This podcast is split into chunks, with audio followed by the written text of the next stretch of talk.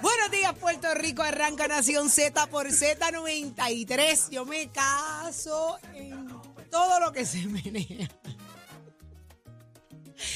Y lo que no se menee también. También. Buenos días, Puerto Rico. Arrancó Nación Z por Z93, 93.7 en San Juan, 93.3 en Ponce y 97.5 en Mayagüez. Todo Puerto Rico cubierto del mejor análisis de la buena información. Saudi Rivera es quien le habla junto a Jorge Suárez y Eddie López. Muy buenos días, Jorge. Buenos días, Eddie. Buenos días, buenos días, Chero. buenos Buenos días, días. Nicole. Buenos días, Puerto Rico. ¿Cómo están? Buenos días, Saudi. ¿Qué tú has hecho? Oye. ¿qué tú has hecho? ¿Bajó la alcapurria? Papi, el capo ¿Bajó? yo poco me mata. mira. Cállate, manso, que mira, me tiró patas arriba. Si me hubiese comido la alcapurria no me pasaba. No. Por no comer fue que caí patas Ni el hueso del pavo tampoco. Ni, ni me lo acuerde. No fue el hueso. Tampoco el pescuezo. pescuezo. Tampoco. No estoy para eso. Esas eran nuestras teorías ayer. Pues todo. eso- ah, ese fue la- la- Sí, el sí, sí, descrédito sí. de ayer. Pero no hay mí, golpe sin desquite. Yo soy, no fue descrédito. yo soy buena Estábamos facturando. preocupados por ti. Gracias, mi Y realmente. el- ¿Quién me a- trajo un jacket hoy a- porque me estaba a- muriendo de abrimos frío? las líneas telefónicas para que la gente pensara por qué serio? no estabas aquí. Y todo, todo el mundo No, ustedes no hicieron eso. No, ustedes no hicieron eso. Desgraciado. ¿Quién me trajo un jacket Yo, que yo tenía? yo, yo. ¿Tú viste que te hice falta?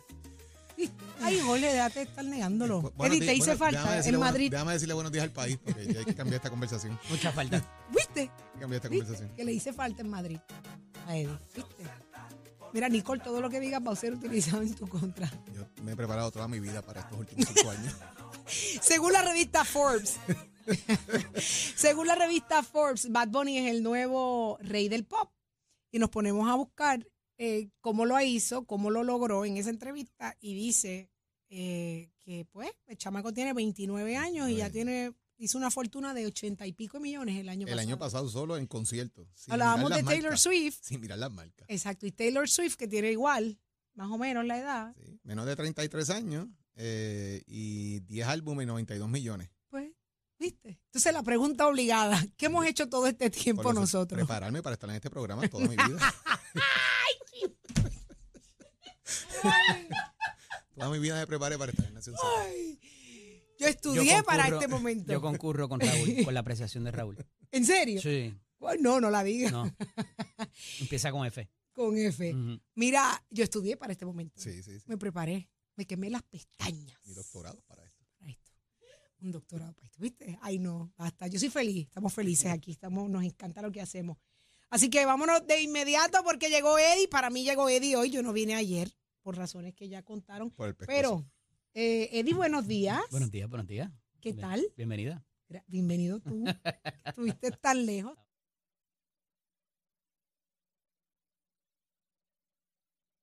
También. Te iba a decir algo si fue rico. Tam- esa te lo no, pregunto fuera esa no, aire. esa no. No, ¿Que no? No, no, no, Ay, no. Eddie, cómprate una vida. Eddie, cómprate una vida. ¿Cómo tú no? Tú estás, papi, Y me sin, acosté sin temprano nada. Me acosté temprano. Allá en. Madrid, A las 5 de Pero la con el tarde. cambio de hora todavía me estoy acostumbrando. Exacto. Tienes Lo que jet lag Lo malo. es que él pasó frente a la Sagrada Familia, pero nunca entró. No, Exacto. claro que no. Eddie, tú te fuiste de carambola también. Eddie, pero ¿qué decir. está ¿Le crees? pasando? ¿Tú le crees? ¿Tú le crees? ¿Tú le crees? No, yo no le creo. No le creemos. Deja verte, Nadie te deja cree. verte. Tienes el labio trinco arriba, ¿no? Nadie te cree. Tu labio está trinco arriba. Estás mintiendo. Nadie te cree, bueno. nadie Estás te mintiendo. Cuando tú quieras te saber cree. si una persona te está mintiendo, chequeale el labio de arriba. Yo conozco Lo uno que trinca. pasaba eso con bastante frecuencia. Ajá. De ¿Sí? hecho, y cuando se molestaba, no solamente es que se le trincaba el labio, el labio de abajo Ajá. casi le bajaba. Y es ¿En que tú sabes que la persona estaba bien molesta y desencajado totalmente. Un saludito a Pedro Crespo. no, no, no, no, no. ¿Quién es una, ese? Una figura política del país. Ah, bueno. Y tú aprendes a leer sus contestaciones y Claro. sabes cuando te está contestando molesto y se le, y se le configuraba en su, en su En los labios. Los labios dicen mucho. Fue gobernador. Interesante. Fue gobernador. Sí, fue gobernador. Ay, Ale, este. No. Aníbal. Exactamente, Aníbal. Exactamente, ¿Por qué piensa en él? exactamente. Aníbal Acevedo Vilá. Se le cae la. Miren, miren, miren a Aníbal cuando se molesta. Que Ajá. Contestación molesta en, busquen conferencias de prensa. Cuando le contesta molesto, porque es una pregunta incómoda, su configuración es en sus labios. ¿En Y ahí serio? tú detectas cuando te está contestando tranquilo o cuando te está contestando molesto. Del coraje. Los labios dicen muchas Eh, cosas. es interesante. Sí. Si Y yo me enfogono, Y hay me los otros que no dicen nada. Pero no, hay otros que no dicen nada. Si yo me cosas. enfogono, me, mole- me, me los muerdo. Y no me doy cuenta. Ahora, labios. ahora entiendo tantas cosas. ¿Viste? Los labios. Sí. Sí. Eddie, vete al Madrid. Mira, vamos a lo que vinimos. Ya ustedes saludaron. Buenos días a todos. Conversamos con el alcalde de Villalba, Luis Javier Hernández, candidato al Senado de Puerto Rico. Estará con nosotros hoy en Nación Z presencial o, o es por teléfono. pidiendo debates de altura y cuestiona también los estudios de las finanzas municipales. Así que tenemos ¿Cómo? mucho que, mucho que hablar con él. Uy, está interesante. Y en el análisis del día, ¿quién nos acompaña? Como todos los martes, nuestro panel de féminas de la licenciada eh, Rosa Seguí, gracias, y la senadora Nitza Morán estarán con nosotros ahorita hablando. Hay un asunto eh, que tiene que ver con, evidentemente, con los feminicidios y con la violencia de género y unas movidas que está haciendo el gobernador también sobre eh, una inversión al, al, a lo que es el albergue, el albergue de testigos. eh, que ya por muchos años venía dando mucho de qué hablar, eh, así que nos dirán ellas de qué se trata esto y si hay ambiente para mejorar lo que son las cifras de eh, la violencia de género. Y también va a estar con nosotros hoy en la tendencia Gabriel López Arrieta. Ya, Gaby. Señores, y usted sabe que venimos a hablar de lo que ha pasado en las últimas horas en el país, de qué se trata. Nos tira Gaby ya mismito. Y abrimos nuestra línea telefónica a través del 622-0937, la parte que más me gozo y me disfruto, 622-0937, y usted se hace parte de esta conversación. Así que anótelo por ahí, 622-0937. Pero ¿qué es noticia en Puerto Rico en la mañana de hoy? Dímelo, Achero. Somos du- du- du- duros en entrevistas y análisis. Nación Z. Nación Z. Por el La Música y la Z. Que hay labios arriba y hay labios eh, abajo. eh, Dos labios. eh, di- No uno. Tú no sabes de eso. Ujú. Tú no sabes No, de no, eso no, hace mucho exacto. tiempo. Date, date manso, date manso. Mira, vamos a lo que vinimos, señores. Eh, hay una tendencia interesantísima al voto mixto en estas elecciones. Lo venimos diciendo hace tiempo. Hace tiempo la gente se cansó de votar eh, íntegro. Y cada vez lo vemos eh, más en los números reflejados. Así que, ¿qué es la tendencia, Jorge? Se chavó, Gaby, lo dejamos sin sección. Gaby, no venga. Y si vienes, tráete unos cafecitos. Pues mira, eh, parte del análisis que está- se está haciendo de cara a lo que pueden ser las próximas elecciones y con los movimientos que se dan de las alianzas de Victoria Ciudadana del Partido Independentista Puertorriqueño, eso pudiese aumentar lo que es la tendencia a un voto mixto en Puerto Rico. ¿Qué es el voto mixto? Existen varias formas de votar, ¿verdad? Este el voto por candidatura, que usted no marca por ninguna insignia de un partido político, pero el voto mixto se marca por un partido político y se buscan candidatos a diferentes posiciones en otros partidos. Y ese es el voto que está pidiendo Victoria Ciudadana y el Partido Independentista. Que usted vote por una insignia política, pero cruce una línea de partido a votar por otro. De ahí surgen muchos elementos, como los famosos pibazos de, que se le adjudicaron al gobernador Aníbal Acevedo Vila en aquella elección del cae la- 2000, al el que se le cae el labio, la en uña. 2004, El de Avio de cuando arriba, acuérdate. se eh, votaba eh, por el Partido Independentista Puertorriqueño y se hacía una marca al lado de la figura de Aníbal Acevedo Vilá. Y eso se, la gente le llamaba pibazo, pero también existieron los palmazos, Mm. porque Ferré pedía el voto por Muñoz, pero vota al lado de Ferré. O sea, le decía a los populares que votaran de alguna manera es por Luisa Ferré. Esto fue allá. Que la- votaran por la insignia, pero por... votaran por la insignia del Partido Popular. Popular, se ahora le sí. decían vota por la pava. Bueno, puedes votar por dos Vota candidatos. por la pava y eh, por, por Ferré. Eh, y lo recuerdo porque cuando se estaba discutiendo ese código electoral, en los cambios de eliminar el voto pibazo o ese tipo de voto, que ahora obviamente obliga a que tenga que haber un voto por obligación por alguien dentro de la insignia del partido, porque mucha gente lo que hacía era yo voto por el PIB, pero voto automáticamente eh, por el gobernador y voto por otro comisionado residente. Entonces de repente tú decías, pero cuenta la insignia para la inscripción, pero no cuentan los votos para gobernador y comisionado. Era, Así era. interesante y ahora te obliga a que tenga que para la inscripción tener un voto por una figura de gobernador para evitar ese cruce de partido de alguna manera. Eh, por eso el Partido Independentista Puertorriqueño, el Movimiento Victoria Ciudadana, están pidiendo de alguna manera que votes por la insignia del Partido Independentista y ahí acumulaste el voto por Juan Dalmau. A los de Victoria Ciudadana que voten por la insignia de Victoria Ciudadana, pero hagan una marca al lado de Juan Dalmau, buscando lo que es la famosa alianza. Eso es un voto mixto. El voto por candidatura, usted no marca insignia, usted simplemente vota en la papeleta por las personas que usted entiende.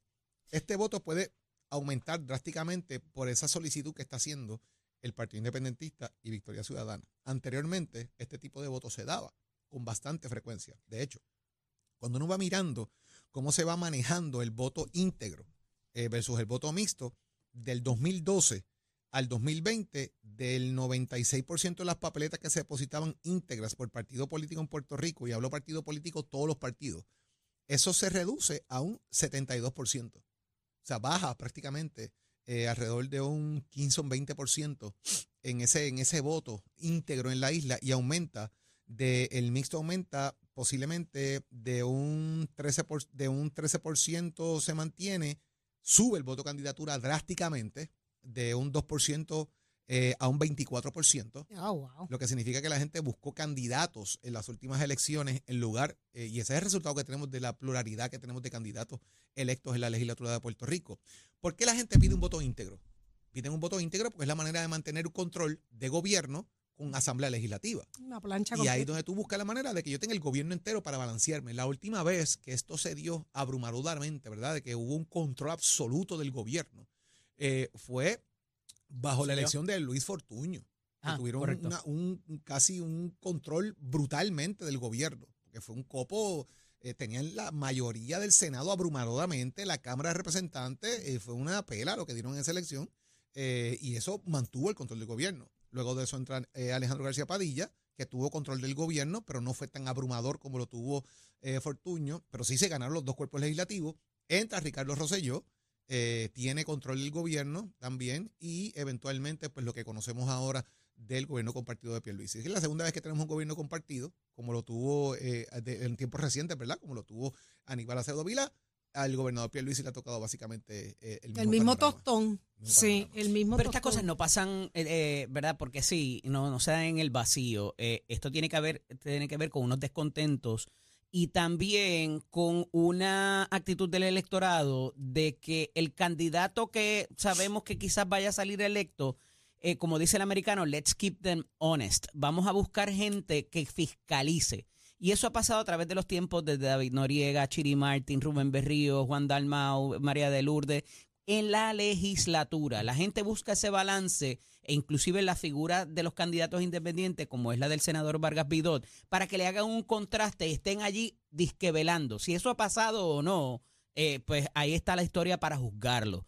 Eh, la realidad es que ya electoralmente esto se viene apercibiendo, como dice Jorge, y es tanto así que el código electoral se cambia, la ley electoral, para que en vez de el, el voto por el candidato en, eh, de- eh, del- a gobernador, en vez de que ese sea el estándar para determinar quién manda en la Comisión Estatal de Elecciones, cambia el voto íntegro para apalancar y que la gente se mueva a votar eh, de manera íntegra, inclusive al punto de que para que la, que la colectividad quede inscrita. Y ese cambio es bastante reciente, ¿verdad?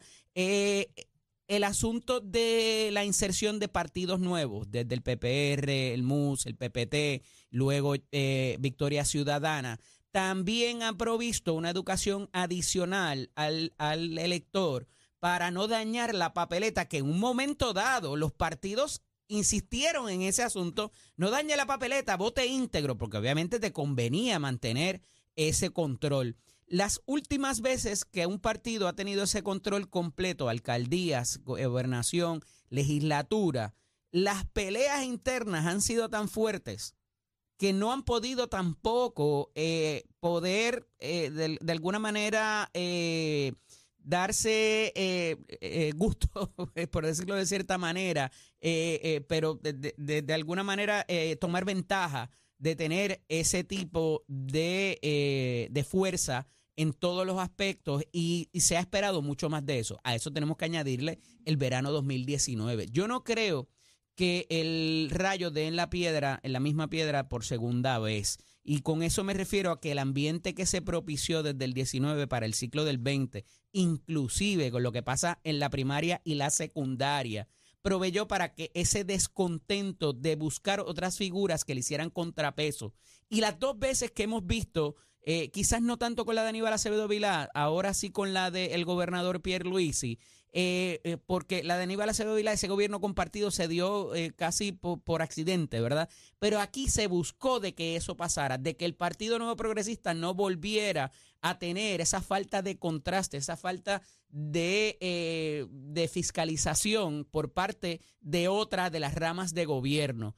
Y eh, yo no creo que, eh, eh, para mí que en esta el voto íntegro va a ser más eh, por la experiencia no tan buena que hemos tenido de este gobierno compartido. Van a querer el elector eh, de corazón de rollo que a lo mejor se quedó en su casa, van a querer darle esa fuerza a quien vaya a prevalecer en la elección del 2000, eh, de ahora del 2024. Eh, también los candidatos son distintos y lo que estamos viendo ya es un, es- son un candidato con mayor preparación, con mayor experiencia, eh, recabando ahora con el anuncio de Jesús Manuel Ortiz ayer eh, las necesidades que tiene el pueblo, dejando a un lado el asunto del estatus nuevamente, a pesar de que se está pidiendo otro plebiscito y ot- otro referéndum, o como le quieran llamar, otra consulta de estatus, que me parece que por ahí va a ir la propuesta de- del PNP en algún momento dado para este ciclo.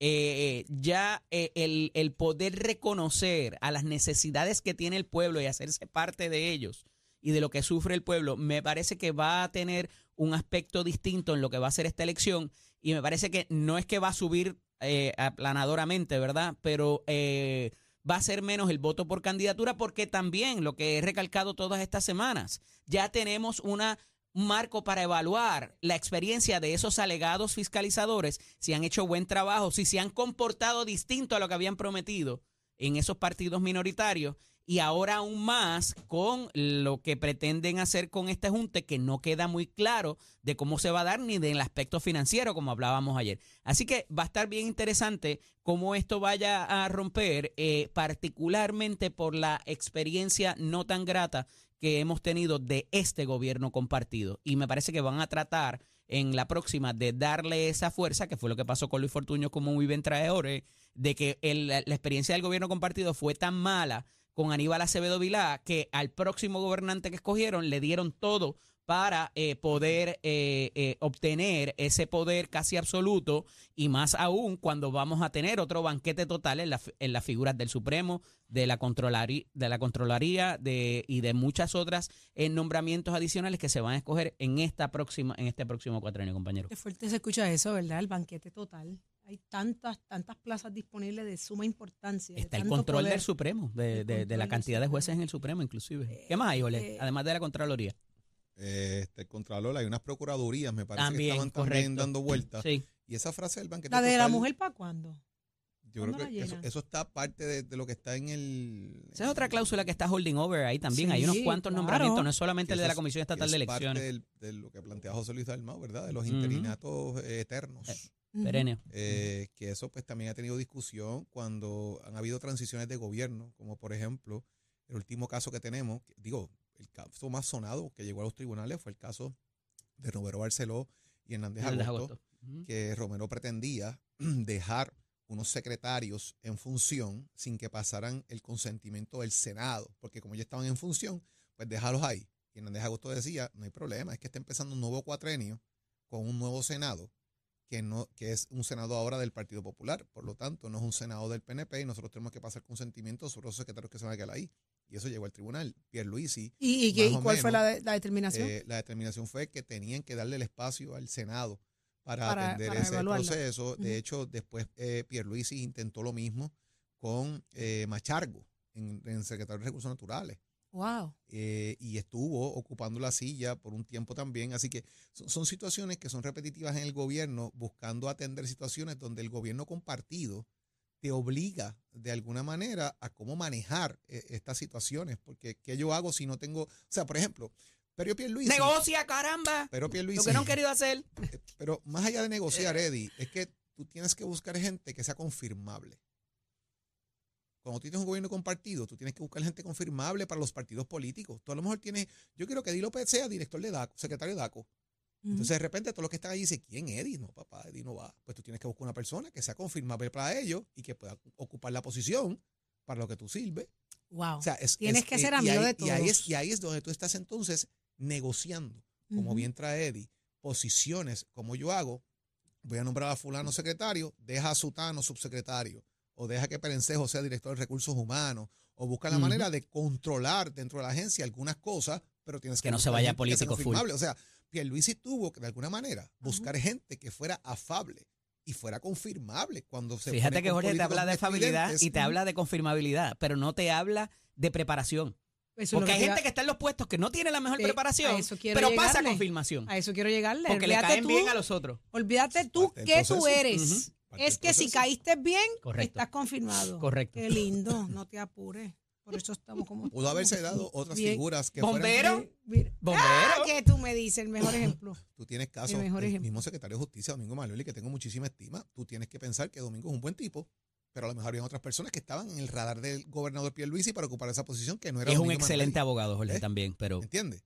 O sea, voy, te digo, hay gente que estaba en el radar de Pierluisi para ser secretario de Justicia que no era Domingo Manuel. amigos de nosotros. Pero no está ahí. contaba Ujú. con la astucia de los otros. Y tenías a lo mejor personas para ser secretario de Estado que no eran los que han estado ocupando la silla También.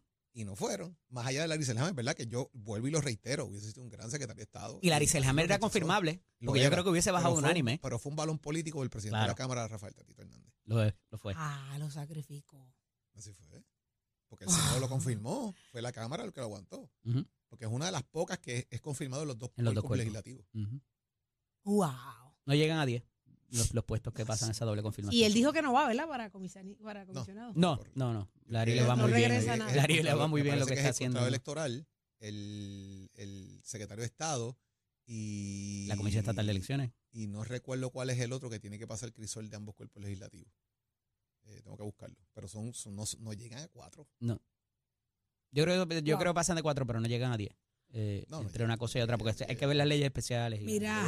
Venimos con mucho más por ahí. Hay que hablar de lo que se está jugando la defensa de Guillito Hernández allá en Mayagüez. Dicen que Está van a pedir la eso. desestimación de los cargos. Venimos con ese detallito que- más adelante. puede Ya ellos pidieron. su candidatura a la alcaldía otra vez. Puede. Bueno, tiene, derecho tiene. Ah, Si pasa la comisión evaluadora, son otros 20 evaluadora- pesos. Ahora, pero yo pienso que esto más que lo hacerlo, es una estrategia para el tribunal. Así como yo lo veo. Ah, pero venimos con los detalles ya. Pero ya la moción de desestimación está, está Sí, sí, presentada. pero el tema de la candidatura, de decir voy a correr, Sí. Más que otra cosa, yo creo que es un tema para el tribunal. Porque Está si se quita, pidiendo, estoy demostrando debilidad, ajá, yo voy a salir bien, así que voy a correr. Esa es mi, mi percepción del tema. está pidiendo la desestimación de tres de los cargos y va a ir por jurado, que eso ya lo habíamos anticipado aquí desde hace mucho tiempo. Este, pero está interesante porque como si el, si el partido te va a certificar como candidato para que tú puedas correr, también es el otro asunto. Esa es la parte interesante. A ver cómo lo van Lo a mismo que va a manejar pasar a con nivel- Ponce y con algunos Yo, otros no creo que, municipios. yo, yo al final del día no creo que eso va a pasar. Yo insisto que esto es ¿Que no va a pasar estra- qué? Que, que Guillito va a radicar. Guillito lo que está es levantando una bandera de si yo me quito, si yo doy indicios de debilidad, No le queda mucho tiempo. yo lo que Tiene estoy que diciendo hacerlo es, ya. tengo un problema, pues yo lo que hago es, le- tiene hasta el 2 de enero. Hasta el 2 de enero. No, pero hasta el 2 de ahorita, enero para ahorita nos vamos de vacaciones, El 2 de enero- negro. No, es que la Comisión Se Estatal de cierra Elecciones y todo. los partidos políticos No no, se se pueden de van. vacaciones. Puedes coger 24, 25, una cosa de esa, pues tú estás radicando candidaturas. Tienes que dejar los Tienen que posiciones dejarlas Sí, abiertas. pero. Jorge, a la que lo vean buscando papeles, alguien va a levantar la voz. Es y más, va a decir, Yo los busco mañana y se los dejo Ujú. allí porque yo insisto que es una estrategia para mantener la cosa de decir no hay debilidad. Yo estoy tan bien en el caso que puedo hasta radicar mi candidatura. Ujú. Así es como yo lo veo. Sí, sí, y hay que ver si realmente se, se qué va a logra desconectar del No poder. va, no va a radicar. Dicen que el poder es fuerte, el vicio del poder. Pero ya está listo Tato Hernández, somos deporte, dímelo, Tato. Muy buenos días, Puerto Rico. Tato Hernández en la casa, Nación Z. Somos deporte por allí por el 93.7 de la Z. Zumba la cachanga, va a darse la calle de qué manera. Saudi Rivera. ¿Qué pasa, mi amor? Esos dos que están ahí al lado de usted, ¿Qué hicieron?